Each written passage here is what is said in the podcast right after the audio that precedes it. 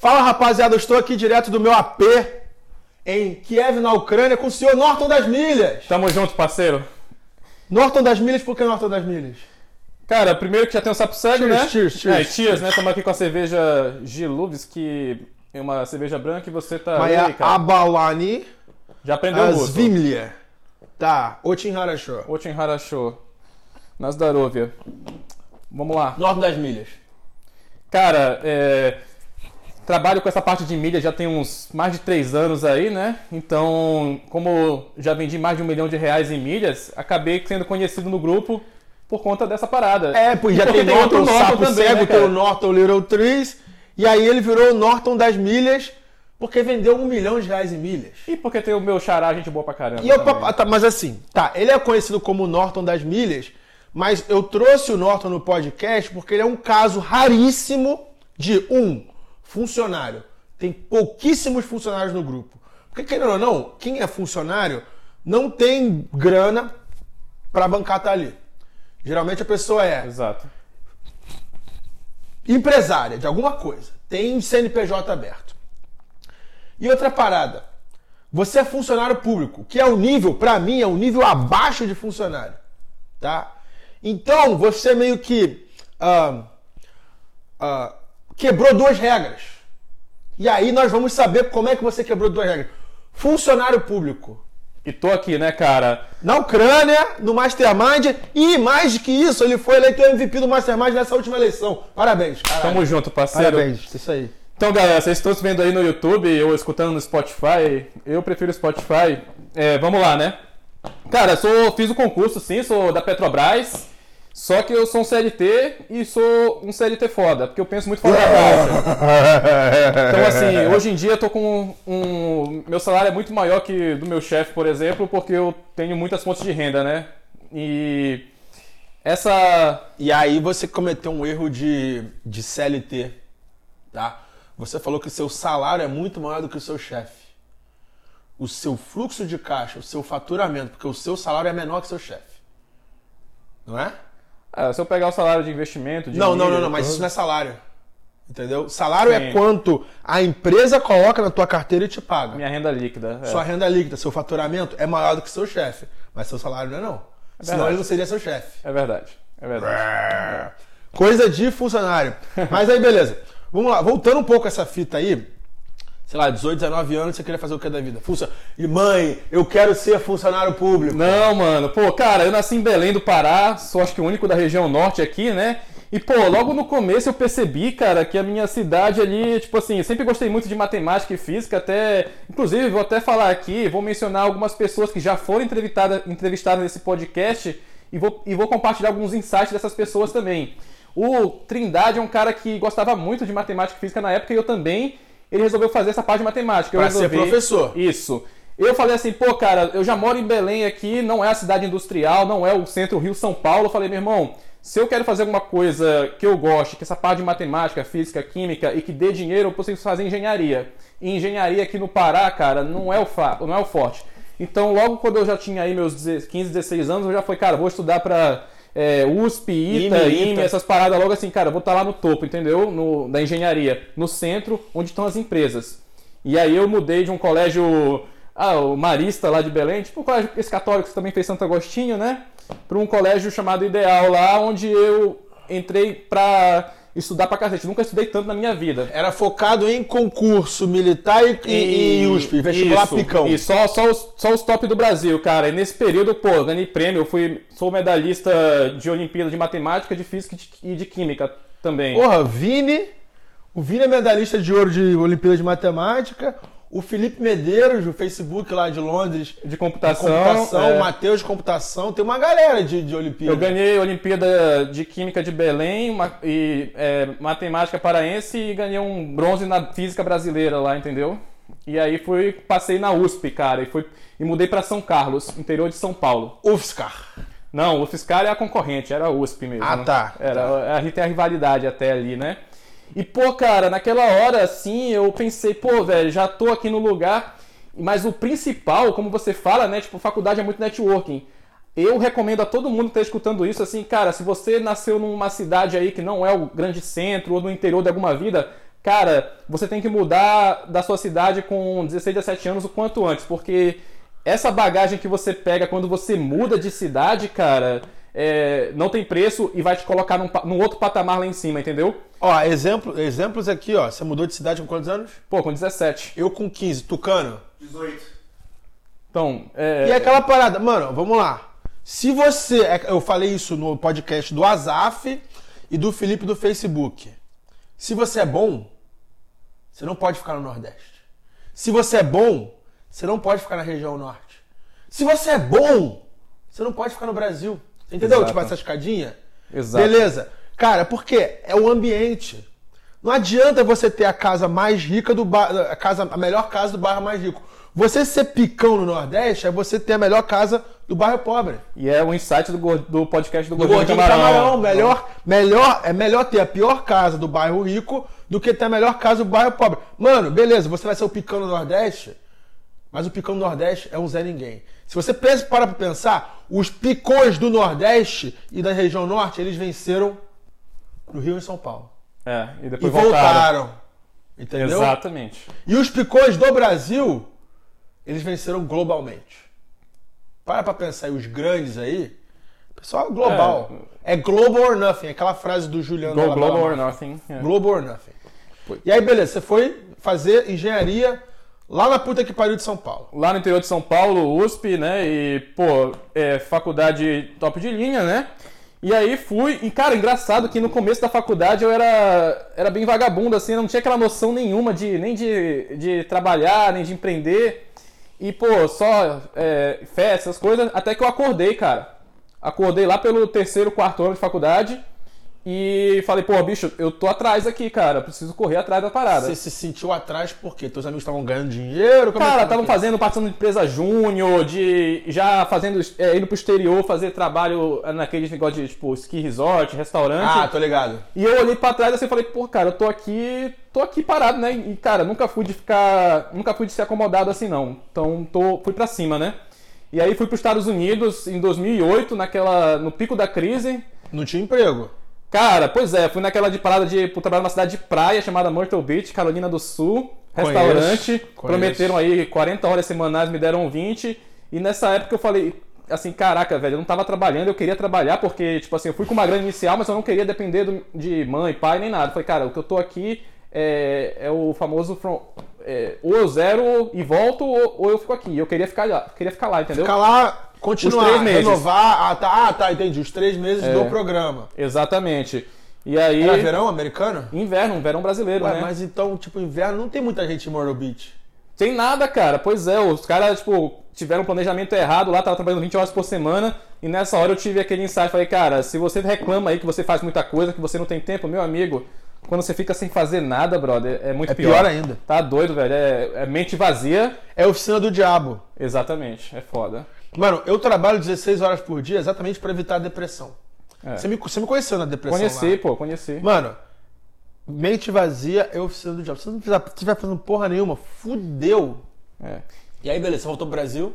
Eu voltei, mas assim, antes eu voltei mais agradecido, cara, porque a galera lá que trabalhava nos restaurantes, trabalhei no hotel também, lá no Hard Rock Cassino, no Mississippi. Sei, a sei. galera falava, e aí, você vai mandar dinheiro pra casa? Tá mandando muito dinheiro pra casa? Eu falei, não, eu tô aqui é pra mim mesmo, né? E, pô, eu falei, caralho, velho, eu tô, já tenho aqui um- uma vantagem grande que eu dou graças a Deus que eu não dependo dessa parada aqui, entendeu?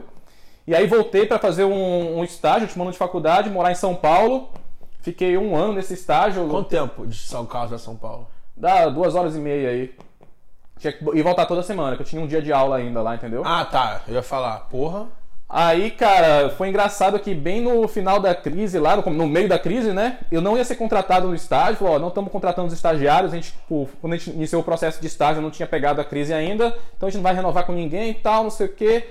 Aí eu falei, pô, beleza, né? Tipo, é, tem coisas que fogem ao nosso controle. Aí eu comecei a participar do processo de trainee e entrei no processo do trainee do Itaú Unibanco. Eram uns 30 mil candidatos aí para umas 80 vagas. Foi um. Eu me achei. Cara, todo cara que é novinho, que conquista alguma coisa, se acha o, O fodão, pica das né? galáxias e não sabe que é um bosta, né? E, e esse trainee, esse trainee mais concorrido do Brasil, te pagava quanto por mês? Pô, era 4 conto na época, que hoje deve ser uns 8. É, quase nada. E aí. Mano, cara, coloca isso na tua cabeça, você que tá assistindo, É. tá?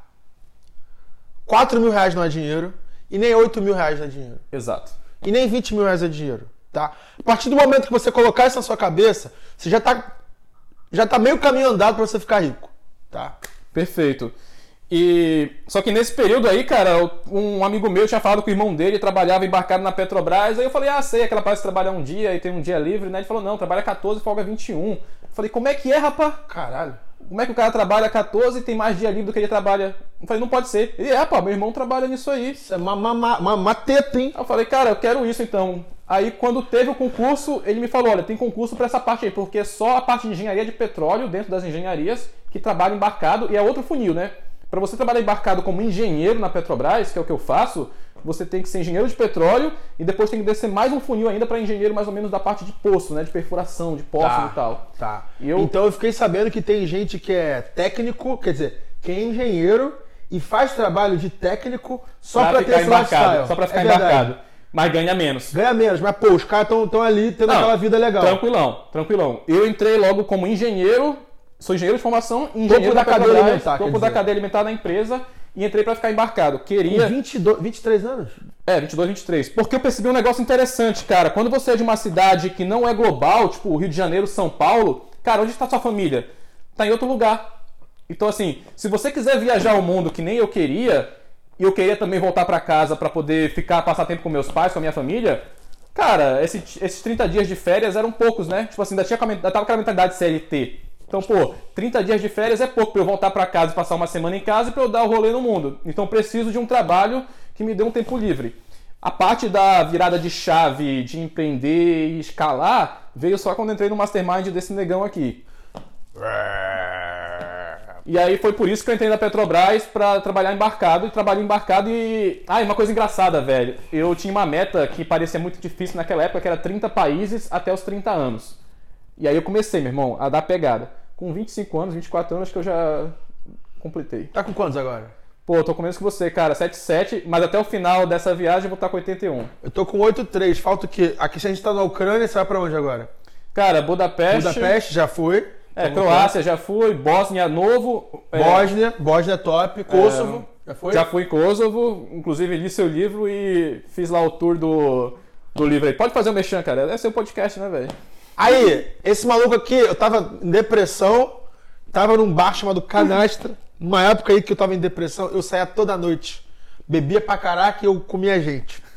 E esse maluco me, me aproximou, tipo, me tietou na rua. Eu falei, caralho, mano, que legal, uma pessoa, pô, um cara de grana, um cara cabeça, um cara intelectual me tietou, falou que lê meus livros, lê meu blog. Eu falei, caralho, até me senti bem, deu um, deu um boost na minha confiança. Ah, velho, pô, eu até esqueci que eu tava em Você depressão. tava conversando com uma loura, eu falei, ô velho, eu não quero empatar aqui você não, mas eu falo, ó, esse livro Imigrante, o, não, não, o Classe Econômica Europa Comunista é o melhor de todos, depois a gente conversa. E é o meu melhor livro mesmo. É o meu melhor livro. Classe Econômica Europa Comunista é o meu melhor livro. Só que foi o que menos vendeu, tá? E ele falou, e aí você foi, foi lá na- na- nos países Kosovo, Foi, foi, eu Macedônia. segui, foi massa pra cacete, bem E legal. aí agora você vai em Bósnia, o que mais? Aí depois vou na Rússia com os amigos, vou pro Rússia de Turcomenistão. novo. Mas como é que você conseguiu o visto pro Turcomenistão? É, tem que servir uma agência que te dá uma carta de convite. Aí eu entrei em contato com a agência, paguei a carta de convite, chegar no aeroporto, já tá lá o meu nome na, na Partiu então, que dia você vai? Ah, é, eu não vou numa semana da Lituânia porque eu vou nessa parada. Ah, tá. Mas eu te dou os bisus Turcomenistão, dá os depois. bisu do Turcomenistão, que eu quero o Turcomenistão. Falta só Turcomenistão e Tadiquistão e Uzbequistão pra eu terminar o, a, a- o O- soviético. os stands, né? Não, a soviética inteira. Ah, já foi a massa, União Soviética massa. inteira. É, e aí, Turcomenistão, depois você vai no Cazaquistão. Cazaquistão, Quirguistão. Quirguistão e Uzbequistão. Tenho contato em todos eles.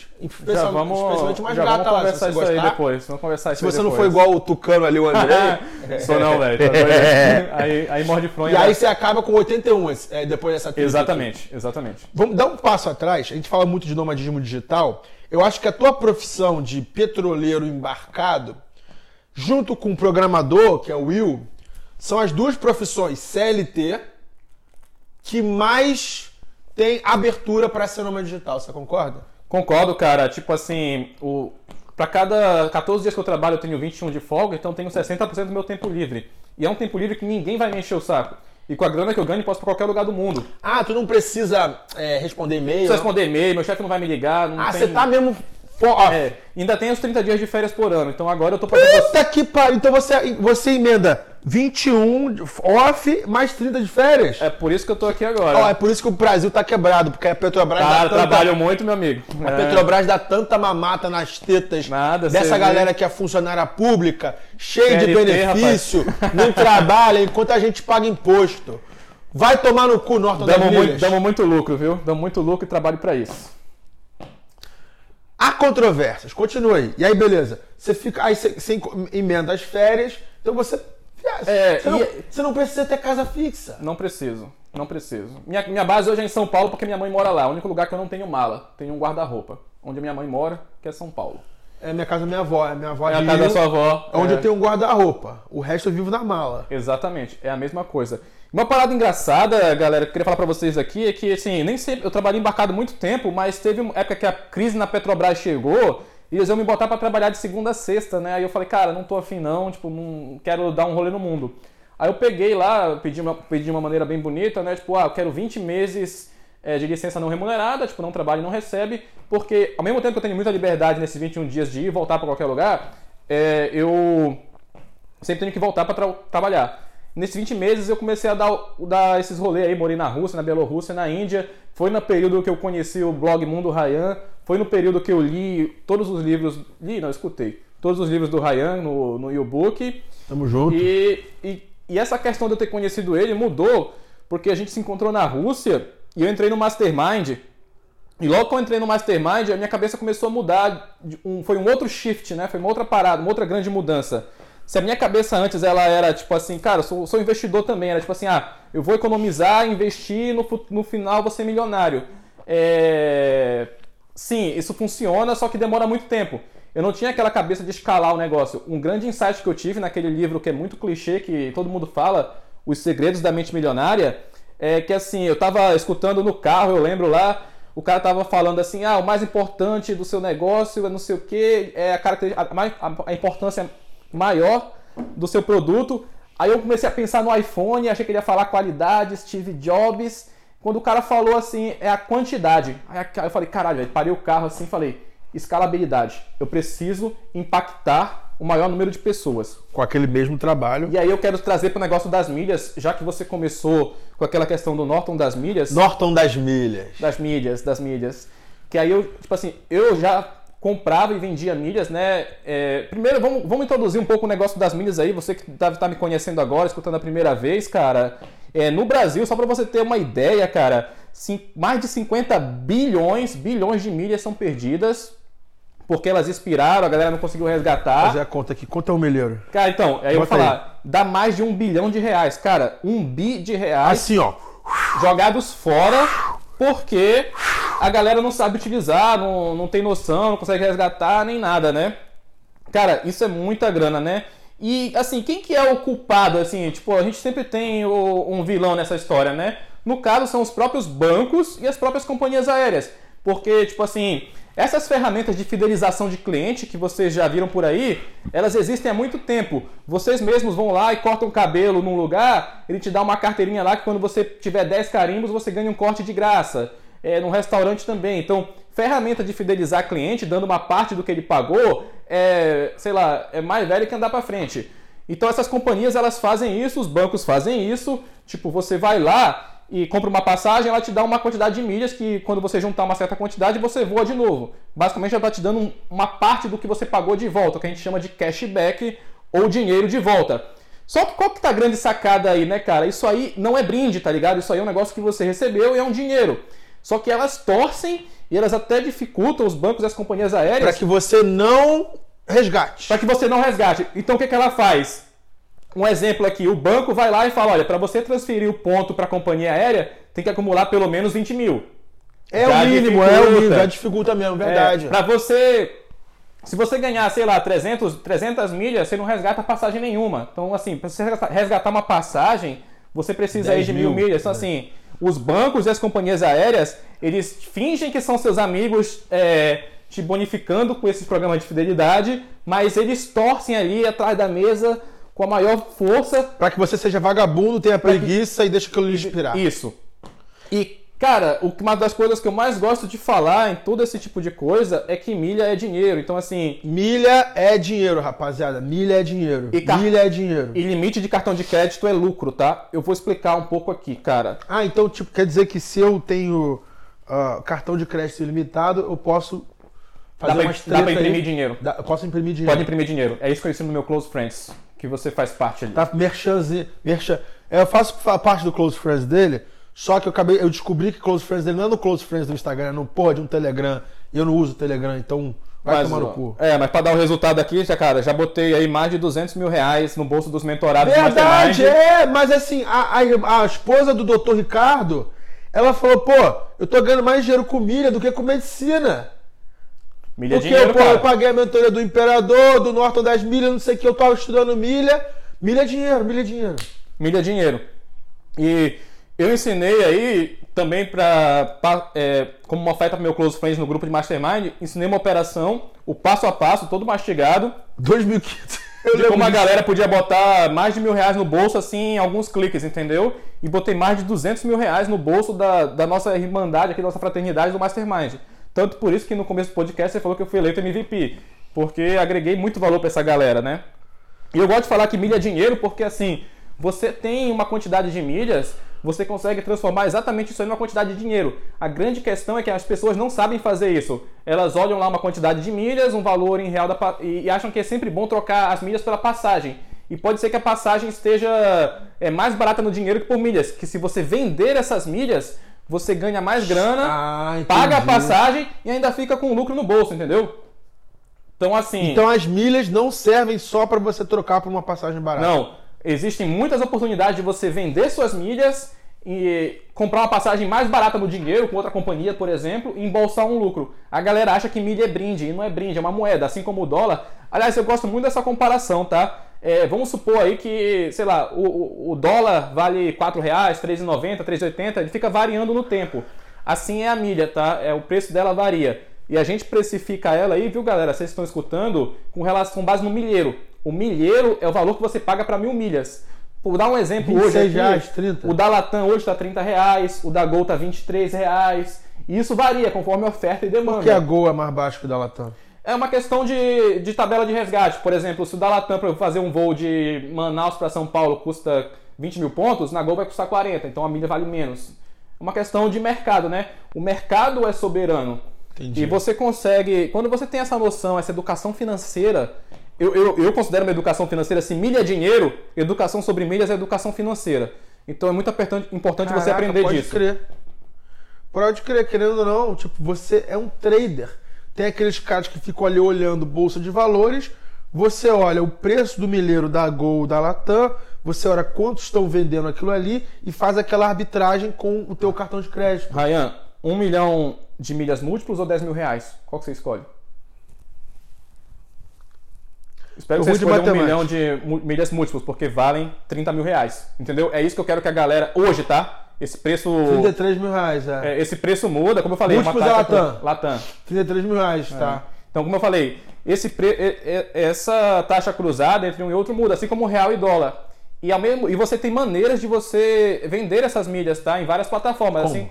Então, tem a Hot Milhas, que é muito boa, tem a Maxi Milhas, assim como tem a casa de câmbio. Uma casa de câmbio pode estar querendo comprar dólar de você a 3,90 e outra a 3,95, você vai vender para que está pagando 3,95. É um mercado paralelo, mercado financeiro. É um mercado financeiro, é uma moeda, cara. Uma moeda. É uma moeda. Então, assim, eu quero que as pessoas entendam que milha é dinheiro e eu ensino elas justamente a isso. E até aqui vou aproveitar o mexãozinho, né? Eu tenho dois principais produtos, tá, galera? Que é o meu curso Milhas do. Ô, não faz essa cara não, velho. Rapidinho. É só pra ensinar a diferença entre eles. Tá, vai lá, vai lá. É o treinamento Milhas Lucrativas e o meu Close Friends, que eu. Que não é no Close Friends, Que é no é Telegram. Telegram. Mas ele, ele é um clube de alerta de oportunidades lucrativas. Eu vou dar a diferença para você entre eles aqui, tá? O meu é, treinamento online, eu vou, eu vou sentar com você ali, você vai me ver no vídeo ali, e eu vou te ensinar, por exemplo, a pescar. Só que eu não vou, você não vai me ver pescar. Eu vou te falar qual que é a melhor vara, o melhor anzol, a melhor isca, o movimento do braço que você tem que fazer, todas as técnicas para você pegar um peixão ali. Então, assim, é uma parte mais totalmente teórica, mas você não vai me ver pescar. O Close Friends não, cara. O Close Friends ele é execução e fazer dinheiro. Então, eu vou eu vou te chamar para pescar comigo ali. Você vai ver o, o tipo de vara, isca que eu estou usando para pescar, o movimento que eu vou fazer com o braço, a condição de mar ali. E, e eu, vou, eu vou descrever esse passo a passo para você, onde você só vai lá e faz igual e coloca dinheiro no bolso. Esse é meu close, essa é a diferença entre meu Close Friends e meu treinamento online. Meu treinamento online eu te ensino a pensar, a pensar, te dou toda a teoria. No meu Close Friends você aprende por ver como eu estou fazendo, tá? Ó, é por isso que ele é mais caro. Vou, e aí eu vou fazer aquelas comparações raianescas, tá? Manda bala, cara. Então, um, o milhas lucrativas, é quando você vai no strip club na Califórnia. Você paga 50 dólares. Você paga 50 dólares para a, a stripper e ela dança na sua frente. O Close Friends do Norton é quando você vai no strip club em Las Vegas.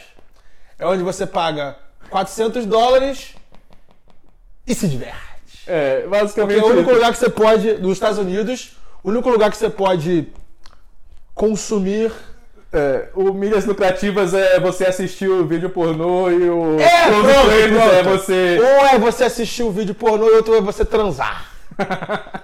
é né? tipo isso aí, cara.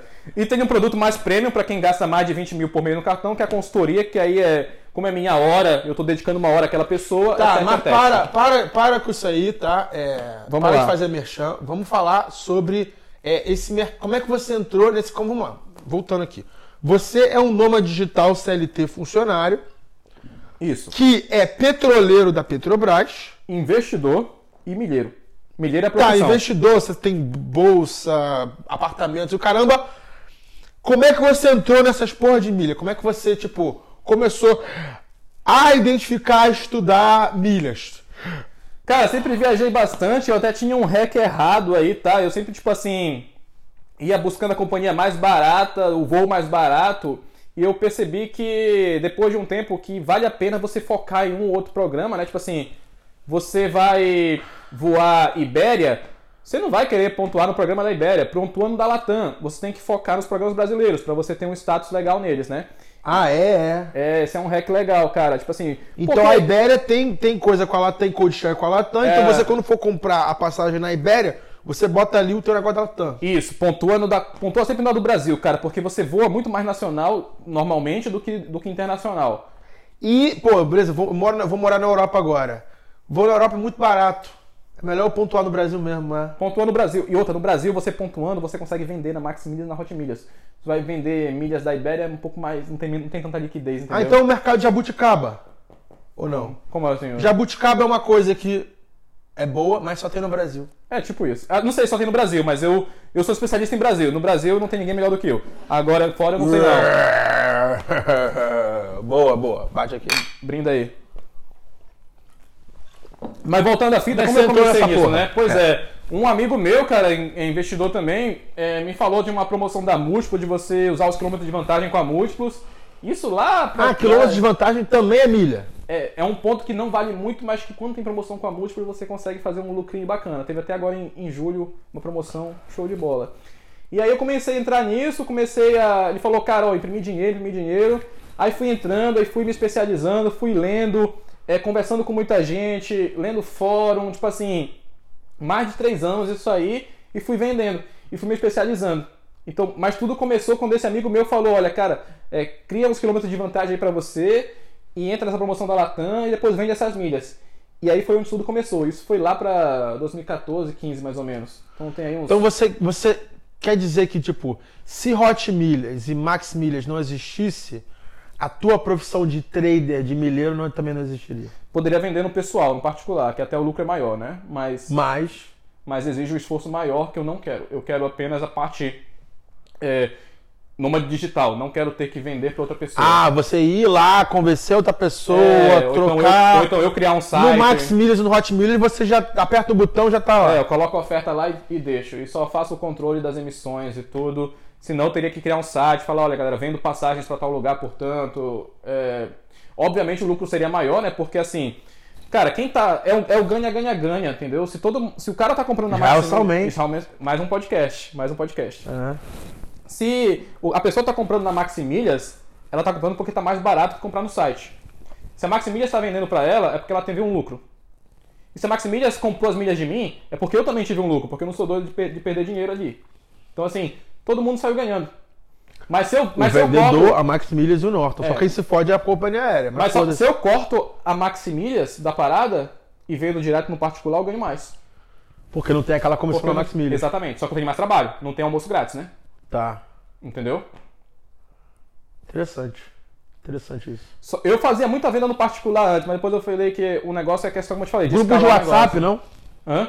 Deve ter grupo de WhatsApp pra essas porra. Tem, e vira me- gente, ó, gente, não me mandem mensagem no Instagram querendo que eu compre passagem pra vocês. Agora eu, eu só vendo automatizado nos sites, que é porque eu tô focando nessa parte de educação financeira, de ensinar vocês aí a tratar milhas como dinheiro. Ah, é? Então é aquela, melhor. aquela galera que fazia, porra, mano, pessoal do Mastermind, pô, vamos pro Mastermind da Lituânia. Pô, preciso de passagem barata. Chama o Norte das Milhas. Tu não faço mais isso. não. Parei porque é, Não chama o Norte das Milhas procura. mais. Não, chama se você quiser aprender sobre isso, que aí eu te ensino. Tá, tá. Agora, a parte. Essa parte não.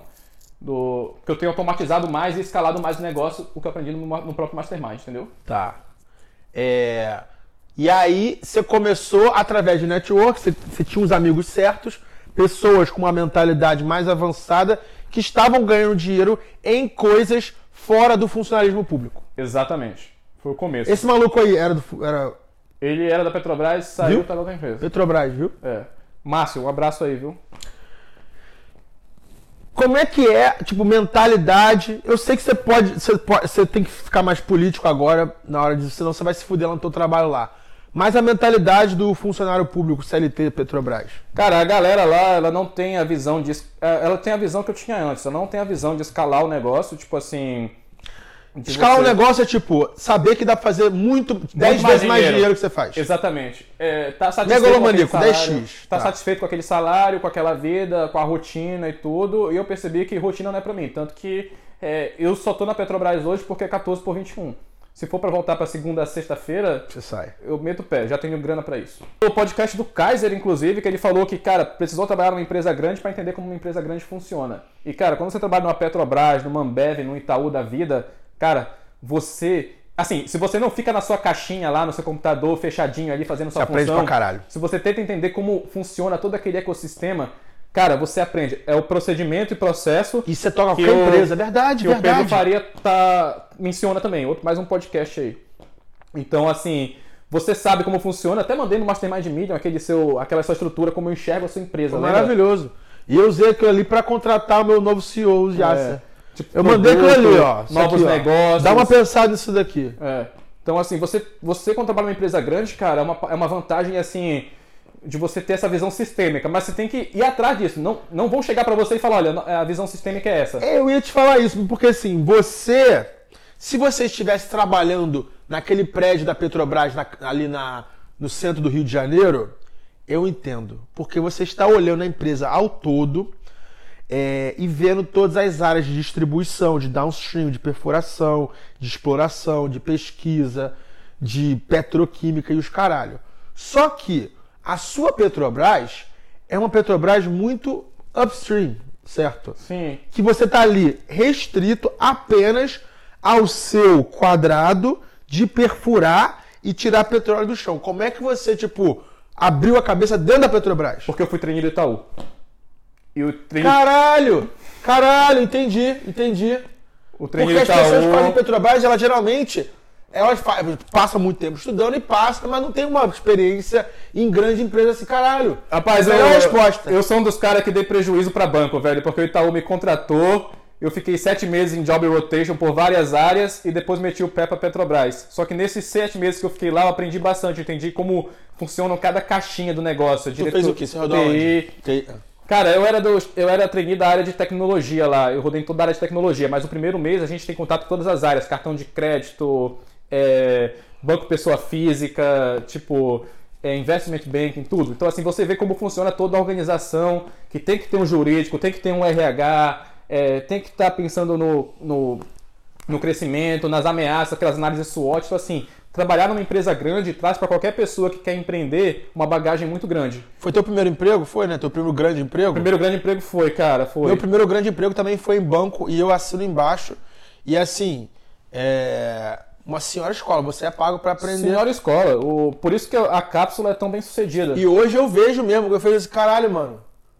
É, eu toco a minha empresa, por exemplo, é, essa coisa de eu ter gestor de produto é a mesma coisa de ter um analista com associate de research dentro de um banco.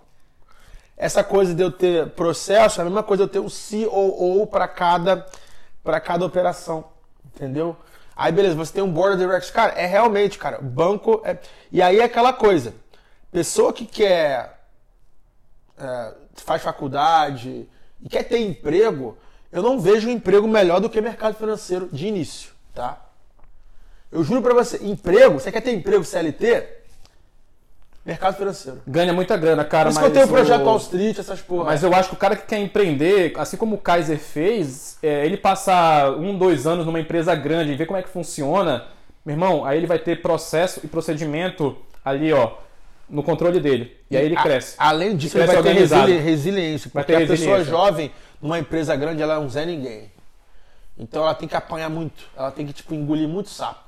Você Exato. Tem, sim, sete sim. meses você deve ter engolido sapo. Com certeza. Ter visto assim, cara, isso aqui tá errado, mas eu não posso botar o pau na mesa porque eu sou apenas uma multidão. É.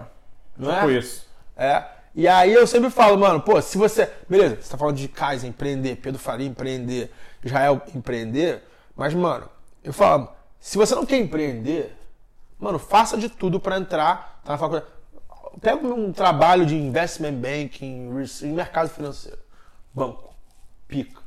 E uma parada interessante, cara, é que assim, se você é uma pessoa ambiciosa, cara, é, você tem. Assim, vou, vou, desvirtuar um pouco, mas é uma parada que eu acho muito interessante. até estava conversando com o Will ainda agora.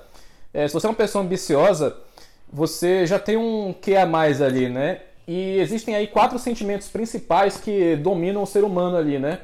Alegria, é, medo, uhum. tristeza e raiva. Tá. É, dois deles são de extrema, extrema baixa energia, que é tristeza e medo. O medo de executar, ou triste porque está infeliz. Mas tem dois deles que são de altíssima energia, no caso a alegria e a própria raiva. raiva.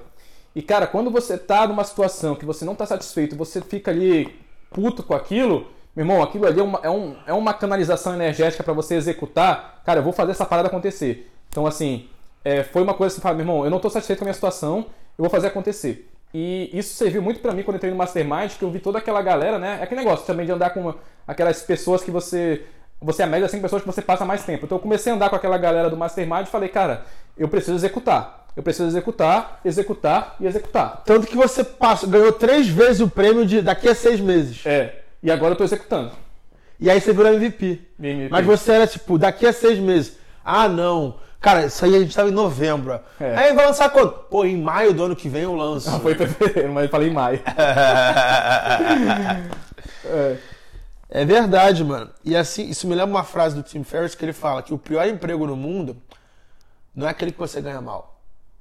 Tá? Porque quando você ganha mal, você vai se coçar e vem a raiva, você vai se coçar para procurar alguma coisa melhor na sua vida. O pior emprego no mundo é aquele que você odeia o que você faz, mas você ganha bem. É, é verdade. E aí você não mexe nem com a alegria, nem com a tristeza da alta energia. Você mexe com o medo de mudar e a tristeza de estar ali. São baixa energia. É. Exatamente. O pior emprego do mundo é quando você não gosta do que você faz, mas você ganha bem. Dois sentimentos de execução, cara: alegria e raiva. Raiva para mudar, alegria para você já fazer acontecer aquilo ali, entendeu? É, tristeza e medo, você não executa. Você executa na raiva e na alegria ali. Tá, e o que, que, virou que, que virou tua cabeça para você ir do Norton, tricampeão do prêmio daqui a seis meses, para o Norton executor? Cara, foi, por que pareça, meio clichêzão. É, depois de seis meses de Mastermind, né? Eu tô fazendo um ano agora, já tem seis meses do ano. Quando tinha seis meses de Mastermind. Renovou ele, ó. Renovou, Renovei. Né? E, pô, renova, renovo quantas vezes eu preciso. Junto. E eu falei, cara, seis meses, estou aqui, você batendo lá em mim falou, e aí, cara, tá aqui há seis meses. Eu virei o ano e falei, irmão, esse é o ano da execução. Aí já marquei call com o meu sócio, que é o Léo, meu sócio no. Você conheceu lá também? Conheci no Mastermind, Networking, pô, meu sócio no projeto das mídias e dos lançamentos. E falei, cara, esse é o ano da execução, esse é o ano que eu não vou procrastinar nem nada. E uma coisa é, é complicada, assim, que eu acho que até vale de edição para quem tá escutando a gente, né, cara? é fácil você mudar quando você tem água batendo na bunda. Quando você tá numa situação, tipo assim, desesperadora, tem um filho para criar, tem uma coisa pra fazer. Meu irmão, com 22 anos, ganhando a grana que eu ganhava e com 21 dias de folga, eu fiquei muito tempo na zona de conforto. Então eu tive que abrir meus olhos para falar, cara, é, eu preciso ficar confortável em não estar na zona de conforto. Você teve que desvagabundear. É, tive, não, eu já tava com. Eu tava assim, falei, eu tinha. Eu cheguei no momento que eu te falei que eu tinha zerado a vida, eu tava muito longe disso. E é, e é exatamente isso que, tipo, eu lembro que eu. A gente saiu com umas amigas e eu te dei um toque, que você tava contando vantagem para elas, tipo, uma vez, um, um tempão É, atrás. exatamente. O Norton tava falando, não, mas eu sou isso, eu trabalho na Petrobras, eu viajei isso aqui, tipo. E eu falei, mano, segura aí. Segura aí. Mal sabia eles que, tipo, uma era herdeira de sheik árabe, a outra tinha um grana pra caramba e ela não ligava para aquilo. E aí eu acho que foi uma das primeiras, tipo, ô mano, acorda aí. Desculpa, tá? Falei, mano, acorda aí, acorda aí. Por quê? É. Você, quando zera a vida muito cedo, você acha que zerou a vida É, muito você cedo. fica arrogante. No bobão. caso, você, caramba, ganhando. Você ganhava quanto? 22 anos? Ah, era mais de. Eram uns 20 mil líquidos, velho. Ganhava 20 mil reais líquido com 22 anos. Eu ganhava por aí também. E aí eu fiquei, pô, bobão. Ainda bem. Aí eu tive minha, minha porrada com 23, quando eu saí do banco. Você só foi ter a porrada com 30 e poucos. É, ficava toda hora ganhando dinheiro viajando, ganhando dinheiro viajando. E quando você está na zona de conforto, é difícil você sair. Por que, que ela tem esse nome? Zona de conforto tem esse nome porque ela é confortável. E aí, e aí você vai me desculpar. E quando você entrou no Mastermind, tipo, ah, você não era nem top 100 ali. Nada. Eu, eu adorei isso. Eu, O Norton, ele é aquele cara marrento pra cá. Não, não, já, já viajei pra esse país, não sei o quê. Não, eu trabalho na Petrobras, eu ganho 20 mil, não sei o quê. Chegou lá e, e aí, ô, mano, aí aqui não. o governo da Orione. É, aqui não, aqui não. Aqui não. E eu achava massa isso, cara. Foi que nem o Dr. Catra falou, que também já era um cara que também já falou que tinha zerado e chegou lá no grupo e falou: meu irmão, vamos correr atrás. É, Vamos correr atrás. Dr. Catra, é. Tem que correr atrás. Então, sair da zona de conforto quando você está numa situação é, que já está boa é, requer um esforço, mas vai de você, cara. É, é extremamente importante isso. E eu consegui fazer isso e hoje estou confortável em estar desconfortável. Tanto que eu te chamei pra gravar um podcast aqui, em que é você, você meio que desvirtuou. tua- tu, ia, era pra estar onde hoje? Cara, eu ia ficar em Budapeste, numa digital, trabalhando ali, mas por que não desviar um pouquinho É, desviou. Ele, ele falou, não, aí pegou a passagem, veio pra Ucrânia pra eu entrevistar ele. Querendo ou não, cara, você é MVP. Você foi votado MVP dessa. E eu, eu, eu fiquei tão feliz porque eu batia pra caralho em você e você é um, é um CLT, você é funcionário público, sendo votado o- a pessoa mais valiosa, a pessoa que mais agrega valor, a pessoa que mais ajuda um grupo de uma porrada de empresário que é muito mais rico e tem muito mais impacto que você. É. Isso é pica pra caralho. Não, eu, eu achei animal, cara. Ter portado assim, ó, galera, botei mais de 200 mil reais no bolso do grupo é um orgulho pessoal, assim, e, e de muita satisfação pra mim, velho. Eu me amarro nessa, nessa parada de, de agregar valor pros outros aí. É aquilo que você fala, quando você começa. É, é o famoso. É o maior clichê de todos do é dando que se recebe, mas é muito Mas verdade. é isso mesmo, é. É muito verdade. É muito É verdade. isso mesmo. E, e- e é como eu te falei, eu posso estar aposentado hoje sem fazer nada. Se eu bat- ficar batendo punheta de hoje até meus 90 anos, eu vou ganhar uns 40, 60 mil por mês, não sei. Só que o que me move é isso, cara. Eu vejo que o que eu faço gera valor para. Nem, nem, nem é só para você e para o Tucano, que são meus clientes, mas para as pessoas dos outros níveis, entendeu? Para os clientes do Tucano, para os seus clientes, e para os amigos deles, e para os filhos dos amigos dele. Tipo, aí acaba virando um marketing multinível do bem. Ah! Pirâmide, Pirâmide! do bem. Pirâmide do bem. O marketing multinível do Muito bem, cara. Puta que pariu. Agora vamos cá. Mundo. Tipo, que lugares do mundo você gosta e por quê? Eu lembro, cara, que uma vez, esse dia que você me tietou lá, na, lá no Canastra, você falou assim, ó. É. Vai pra Rússia. Foi o Norton que me que me abriu os olhos para dizer que a Rússia era o, o país maravilhoso que é.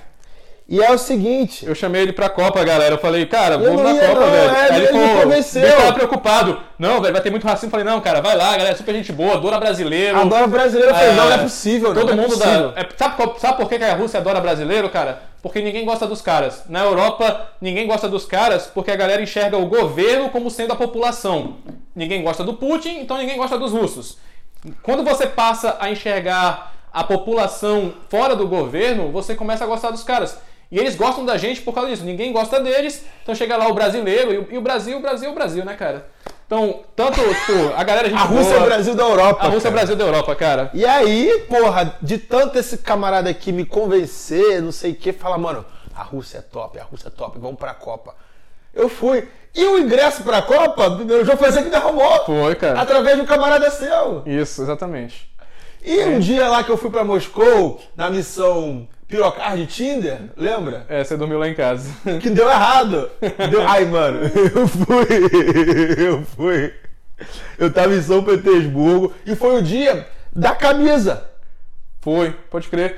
Foi mesmo. Foi o dia da camisa feia, da FanFest. Foi. Que você pata, pata, Tanzânia. É. Tanzânia, Tanzânia. Mano, foi o dia da camisa. Hakuna Matata. Hakuna Matata. Foi o dia que eu viralizei por trocar a camisa fake com o russo. O Norton tava comigo. Esse dia eu fui pra Moscou assim, ó. Cara, não tinha hotel em Moscou por causa da final da Copa. Não tinha rosto. É, então eu. Você eu... falou, quando chegasse da balada, ia dormir lá. Falei, beleza. Chega aí, parceiro. Exatamente. E ele acabou me dando, me dando, é, me dando teto, porque não tinha lugar pra ficar. Aí, a primeira coisa que o cara fez quando acordou foi dar um cagão lá que. Vai cortar a produção? Não, né? Não, mas eu- não, hoje em dia eu cago sete vezes por dia porque eu tô tomando aqueles veneno, aqueles Ah, remédios do Dr. Seba ortomolecular. Ah, foi só uma vez naquele dia. É, então. não, não. E aí, exatamente, eu acabei, tipo, eu saí sozinho aquele dia, não deu certo, eu falei, Norton, pô, me, me dá um teto aí, ele me salvou. Chega aí, meu querido, tamo junto. Seis da me salvou, me salvou, tipo, me salvou, me salvou. Porra, mano, tô, tô dormindo aqui. Me salvou. E aí, e a Rússia, agora o The Rest is History, né? Tipo, Rússia é Rússia. Rússia é Rússia. Rússia. Outros lugares que você gosta muito aí pelo mundo. Cara, eu gosto muito do Sudeste Asiático, acho que é uma região fantástica, é muito seguro, é barato pra cacete pra viajar, é muito bonito. Bali, Copipi, Bali, é... Bangkok, você gosta? Não, Bangkok não gosto muito não. Gosto do norte da Tailândia, Chiang Mai, Chiang Mai. Shanghai. Gosto bastante, que é uma parte natureza animal. Chiang Mai dizem que é uma das capitais mundiais de nômade digital, é verdade isso? Pô, eu fui lá quando ainda tinha mentalidade Quando mais... você tinha mochileiro. É, mochileira. Explica aí essa coisa de mochileiro nômade digital, cara. Pois é, cara, antigamente tinha aquele orgulho lá, não, sou mochileiro, já viajei vários países, mas tipo, sempre pensava negócio assim, ah, tipo, ganho grana e vou gastar nas férias, ganho grana e vou gastar nas férias ou na folga. Aí depois que eu é, conheci o Ryan e vi mais, não, peraí, cara, tem outro mundo aqui onde eu posso ganhar grana trabalhando. E aí eu virei a chave. Viajando. É, ganha viajando. grana viajando, lógico. E aí eu virei a chave pro nomadismo digital, que inclusive é o que eu faço hoje com a questão das mídias também. Pica. Pica. Irmão, quando eu falo a palavra sucesso, que é a primeira pessoa que vem na sua cabeça? Muito fácil, cara. E essa pergunta eu já esperava, lógico, né? Assisti todos os podcasts. É minha mãe, porque ela. Ela é tipo a sua avó, assim, sabe? Ela não reclama de nada, ela teve muito problema. Teve um irmão que se suicidou, uma, é, uma, uma irmã meio esquizofrênica, um irmão também com problema mental. E ela nunca reclama de nada. E meu pai não tem um gênio fácil. Então, assim, minha mãe, como ela tá sempre alegre, sempre rindo, nunca reclamando de nada, ela é um grande exemplo de sucesso pra mim. Porque às vezes eu falo, pô, cara, eu não, não tem como reclamar. Minha mãe tá sempre ali, sempre feliz, é, sempre rindo, é, viajando, curtindo a vida. E, e, pô, isso aí é uma inspiração e uma admiração muito grande pra mim. Manda um beijo pra ela, pô. Um beijo, mãe, te amo, viu? Qual o nome dela? Ana Maria Ventura. Oi, tia Ana Maria Ventura. Ele é pica, hein? Vai chegar Seu em São é Paulo. bom. Vai Seu chegar em filho é São Paulo lá bom. pra almoçar com a gente. Pô, cara, legal isso. E você falou que, tipo, ela meio que aguentou as barras da família, aguentou o seu pai que não é um cara fácil Isso. e continua zen. Tipo, E meu pai dela. sabe que ele não é um cara fácil, viu? Se ele estiver escutando isso aí também. Na dela, zen, assim, na dela. Zen, sempre rindo, feliz É, da vida. fala, os pessoal fala, Pô. pô, empresário X, Jack Ma, Zuckerberg. É, não, é. mano. Pra mim, é minha avó, porque eu conheço ela há 30 anos, eu nunca vi ela reclamando da vida. É uma pessoa muito Exatamente. leve e eu amo muito minha avó. É, Lugar do mundo que você não foi ainda, mas você quer ir. Antártica. Mas a Antártica não continente conta falta como, país. como- não como conta? Então beleza, cara. Eu quero muito visitar a região do Pacífico ali que é, eu adoro mergulho Que é Nauru, e Papua gosto da história de guerra. Nauru, Palau, Palau. Marshall Islands, Pra fazer tanto para fazer tanto a história de- da Segunda Guerra, visitar como mergulhar. O que, que tem de Segunda Guerra ali? Pô, a maior batalha entre americanos e japoneses foi naquela região ali. Tem, tem um lugar que tem um porta-aviões afundado que você pode mergulhar dentro de um porta-aviões. É, pra quem gosta de mergulho, Na que Segunda gosto. Guerra, É, cara. é? É Iwo Jima? Não, Iwo Jima é Cara, Japão. eu acho que esse é. Marshall Islands, lá, I- Ilhas Marshall lá. Ah, é? É, toda aquela região ali, aquelas ilhazinhas do Pacífico ali, teve muita pancadaria em 1944, 45. Sério, ali pro Pacífico. É, e eu me amarro em mergulho, me amarro em história de Segunda Guerra. Tipo, adoro essa parte do mundo aqui da leste europeu também por essa parte de história. Você já zerou o leste europeu? Já, e lá não, lá eu quero ir. Nauru, é, Ilhas Marshall, Tuvalu, Palau, é, Samoa, aquela região ali, cara. Tonga, esses lugares É, ali. Mano, nunca esperaria que você falaria isso, cara. Tô, tô, daqui a menos de dois anos eu estarei lá. Você vai, você o quê? Vai bater os 100 países ano que vem já, tu acha? Então, eu parei de focar em número depois que eu bati os 30 antes dos 30, mas acho que daqui a uns dois anos eu já bati 100. Tem uns básicos que eu não conhecia ainda, que eu dei o... Vou pro Turcomenistão e não fui na Irlanda, tá ligado? O Irlanda tem brasileiro pra caramba. Não me atrai tanto, Eu não entendeu? fui na Colômbia. É, tipo assim, tem uns E lugares... nem na Bolívia, que é do lado. É só eu pegar um voo pra Corumbá com milhas. Corumbá eu Pra você eu ainda vendo as mídias, tá? Se você Ah, quiser vir, junto, pode bate chegar. aqui, bate você aqui. eu gasto esse tempo aí, tamo Bate junto. aqui. E aí, porra, mano. Mas assim, sei lá, Coreia do Norte não tem vontade não? Pra cacete, eu tava combinando até com o Scott Pitt aí de agora no final do ano no começo do outro. Scott Pad é bravo também, É, né? Tem vamos dar o- dele aí, é. Botar eu chegar em, Be- em Pequim e pegar um voo pra não, Pyongyang. é, não, tem, tem duas, duas maneiras. Você chega em Pequim, pega aquele voo da Air Koryo pra Uhum. Ou você vai pra Dalian, Dalian, Pequim, pega o trem pra Dandong, dorme uma noite em Dandong, que é a última cidade antes da ponte pra Coreia do Norte, e de lá você pega o trem de Dandong pra ah, Pyongyang, que é a maneira mais longa, entendeu? Entendi. Mas eu não aguento ficar 24 horas num trem sem Wi-Fi. É, compl- vamos lá pra Coreia do Norte, nós três. Cara, eu vou antes. Ah, já vai agora? Vou agora, é, Ah, vou massa. agora. Então, Através daqueles tours lá. Só que, cara, minha mãe tá morrendo de medo porque ela sabe com o filho que tem, né? é tranquilo. Perigoso é o Brasil, viu, galera? Não, sabe com o filho que tem? Tipo, lembra aquele maluco americano que roubou um, um cartaz e, e foi torturado com ácido e morreu lá? Ah, é, cuidado com as suas filmagens lá, velho. Olha eu fazendo story assim na rua. Ei, gente! Tô aqui com a estátua do, do, do Kim Jong-un. Chupa Kim Vou, Jong-un, é. vou enfiar minha, na bunda do Kim Jong-un. Porra, mano. Ó, o- o E Aston eu vai me ter no podcast. Eu me conheço, cara. Eu me conheço. Então, tipo, a minha mãe realmente fala, "Ah, cuidado, cuidado. Mas ela falou isso na Rússia também, e na Rússia, tranquilaço. Uma É, Rússia tinha livro- minha recomendação, né, cara? Hum? Na Rússia tinha minha recomendação. Foi Verdade, tranquilo. verdade, é. Foi aval do senhor Norton. Norton era revendo na época, Norton Nobre. Não era Norton das Milhas ainda não. É, é revendo porque eu gosto de prestigiar meus três sobrenomes: Revoredo, Ventura, Nobre. Ventura, As duas primeiras letras de cada um. Caraca, nego do Mastermind, acho que esse é seu sobrenome até hoje. Prestigiou todos, acham, cara. né? É, prestigiou Revendo. todos. É, mais, é simples. Então, Revoredo, Ventura, Ventura, Nobre. Nobre. Caramba. Livro que você mais deu de presente e mais recomendou? Cara, recomendo pra cacete o Pense Rápido e Devagar, porque. Kahneman. É do Daniel Kahneman, isso mesmo. Porque, cara, a gente é muito mais irracional, muito mais cachorro, gato, macaco do que a gente acha que é. A gente faz as escolhas achando que a gente tá tendo a decisão racional. E quando, cara, é- é- a gente é facilmente manipulável. Então, assim, você é um autoconhecimento que eu gostaria de ter tido quando eu tinha meus 17, 18 anos sobre o, a essência humana. Recomendo pra todo mundo, rápido e devagar, duas formas de pensar do Kahneman. Pica. E aí, vamos lá. Eu vou até quebrar um pouco o protocolo para separar essa mensagem final em duas. O que você. Você, como. Sim, você não é um funcionário público, você diz, se diz CLT, mas você passou num concurso de uma empresa pública.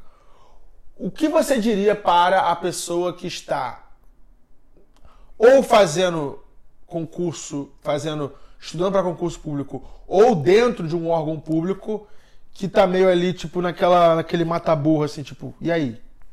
com a minha vida. Isso é um. O que você diria para esse tipo de pessoa? Esse funcionário público. Meu amigo, eu te entendo. Você sofreu uma pressão familiar muito grande para estar ali, você estudou muito para estar ali e não existe racionalidade maior do que a sobrevivência e a segurança para o ser humano. O ser humano busca segurança e sobrevivência. Então você está ali porque você quer aquele salário todo mês e você quer ter um certo conforto, uma segurança, prover, beleza?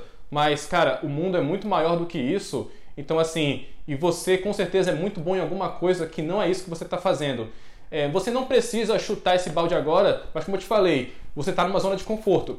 E, cara, ela tem esse nome porque ela é confortável. Então você precisa ter a mentalidade, o mindset de sair disso aí e criar alguma coisa maior, porque você tem que executar o que você é bom e deixar esse legado aí, beleza? Então, assim, você já tem um porto seguro. Agora se joga, meu irmão. Se joga de cabeça em outra coisa aí, beleza? E outra coisa, tipo, igual você, tipo, você tá ali na, no teu emprego público, mas você tem uma fonte aqui dos seus investimentos, dos seus apartamentos, dos seus fundos, das suas milhas, da sua internet, do seu close friends, Exatamente. de vender passagem. É o que você fez. Você, tipo, você criou ramificações, aproveitando que você que o emprego público te dava um pouquinho de liberdade de tempo, certo? Uhum. Porque, tipo, você tem esse 1421, o pessoal de emprego público normal de segunda a sexta não tem tanta liberdade de tempo quanto você, mas eles têm mais liberdade de tempo do que um autônomo, por exemplo. Com certeza. Porque ele tem aquele espaço ali e tem o dia todo. Ele não trabalha fim de semana, funciona por trabalha fim de semana. Interessante isso. E agora, para o nosso público-alvo, que é aquele maluco jovem brasileiro que não sabe o que vai fazer da vida. Perfeito, meu amigo. É o seguinte, cara, primeiro, você não é pobre. Você pode só não ter dinheiro. A grande questão aqui é que a pessoa jovem, ela não tem noção do valuation das oportunidades, de quanto que valem as oportunidades. Você, se tem seus 20 anos aí e espera ganhar 10 mil reais por mês da, dos próximos 20, 30 anos, você vale aí, se você fosse uma empresa, uns 10 milhões de reais, uns 7 milhões de reais. Então, assim, cara, é, a sua condição ela é apenas temporária. Cabe, cabe a você fazer com que isso mude. Então, assim, você tem que saber colocar valuation nas oportunidades. A oportunidade que você tem, você tem que imaginar ela, do quanto ela pode crescer. Tipo, um, e trazer à frente. Ah, Exatamente. Ah, trazer valor presente, aquelas, aquele fluxo de caixa do futuro de, de. Entendi. A galera que trabalha com você mesmo, cara. Os caras, eles estão. É, colocaram esse valuation de oportunidade na conta. Pô, ele tá trabalhando com Ryan, mil reais por mês. Autoridade, conhecimento, mês. aprendendo. Trabalha, a minha empresa, o pessoal ganha mil reais por mês. E eles estão ali por causa de, desse de, Dessa... fluxo de caixa a valor presente, exatamente. Exatamente. Os caras que trabalham com você, por exemplo, se eles pegassem lá, sei lá, 5 mil reais pro resto da vida aí, uma, a, subindo a inflação, eles iam valer uns 5 milhões. Só para eles trabalhar com você, com a mentalidade que eles vão ter de fazer muito mais de 30, 40, 50 mil reais gente, por é. mês, o, o, o valor do cara sobe para dezenas de milhões aí. Então, assim, você Ninguém aqui é pobre. Se você tem tempo, tempo é dinheiro, milha é dinheiro. Se você tem tempo, você tem dinheiro. Você só precisa é, transformar isso, entendeu? Então, assim, coloque esse valor nas oportunidades. Saiba que você tem um potencial gigantesco de gerar dinheiro daqui para frente. E quando você traz isso para esse valor presente, você vale dinheiro pra cacete, meu amigo. Basta você fazer acontecer aí, beleza? Tamo junto. Porra! Pique, hein? Senhor Norton das Milhas, conclusão de que. Vem cá, Tucano, vem cá, chega aqui, aparece aqui. Ó, hoje não teve Vini, não teve Jeff, nosso cameraman foi o Tucano é da memória. Tucano. E segue lá no Instagram, Norton Reveno, que você vai aprender tudo de milhas. Já que tive muito mexendo no começo. Pode fazer teu mexendo, vai lá, vai lá, vai lá. Ó, Ai, de galera. novo. Ó, aqui o negócio é o seguinte. Norton revendo conteúdo gratuito. Conteúdo gratuito. É, os produtos você vai me conhecer por Vídeo lá. Vídeo pornô é o teu curso, quer dizer, aquele que você ensina, mas você a pessoa não. É, o treinamento Minhas Lucrativas, próxima turma agora, no comecinho de setembro, viu? Acho que quando o podcast sair, tá, né? Tá. Você vai estar escutando isso, sei lá, acho que dia 30 de agosto, 1 de setembro. Sei lá, quando... Tá logo saindo aí, beleza? Então, me manda mensagem lá no Instagram, arroba Norton Reveno, R-E-V-N-O. E acompanhe meu conteúdo gratuito e tamo junto. A gente se fala mais por lá. Beleza, pessoal. Tamo junto. É só o começo. Valeu, galera. Clap, clap.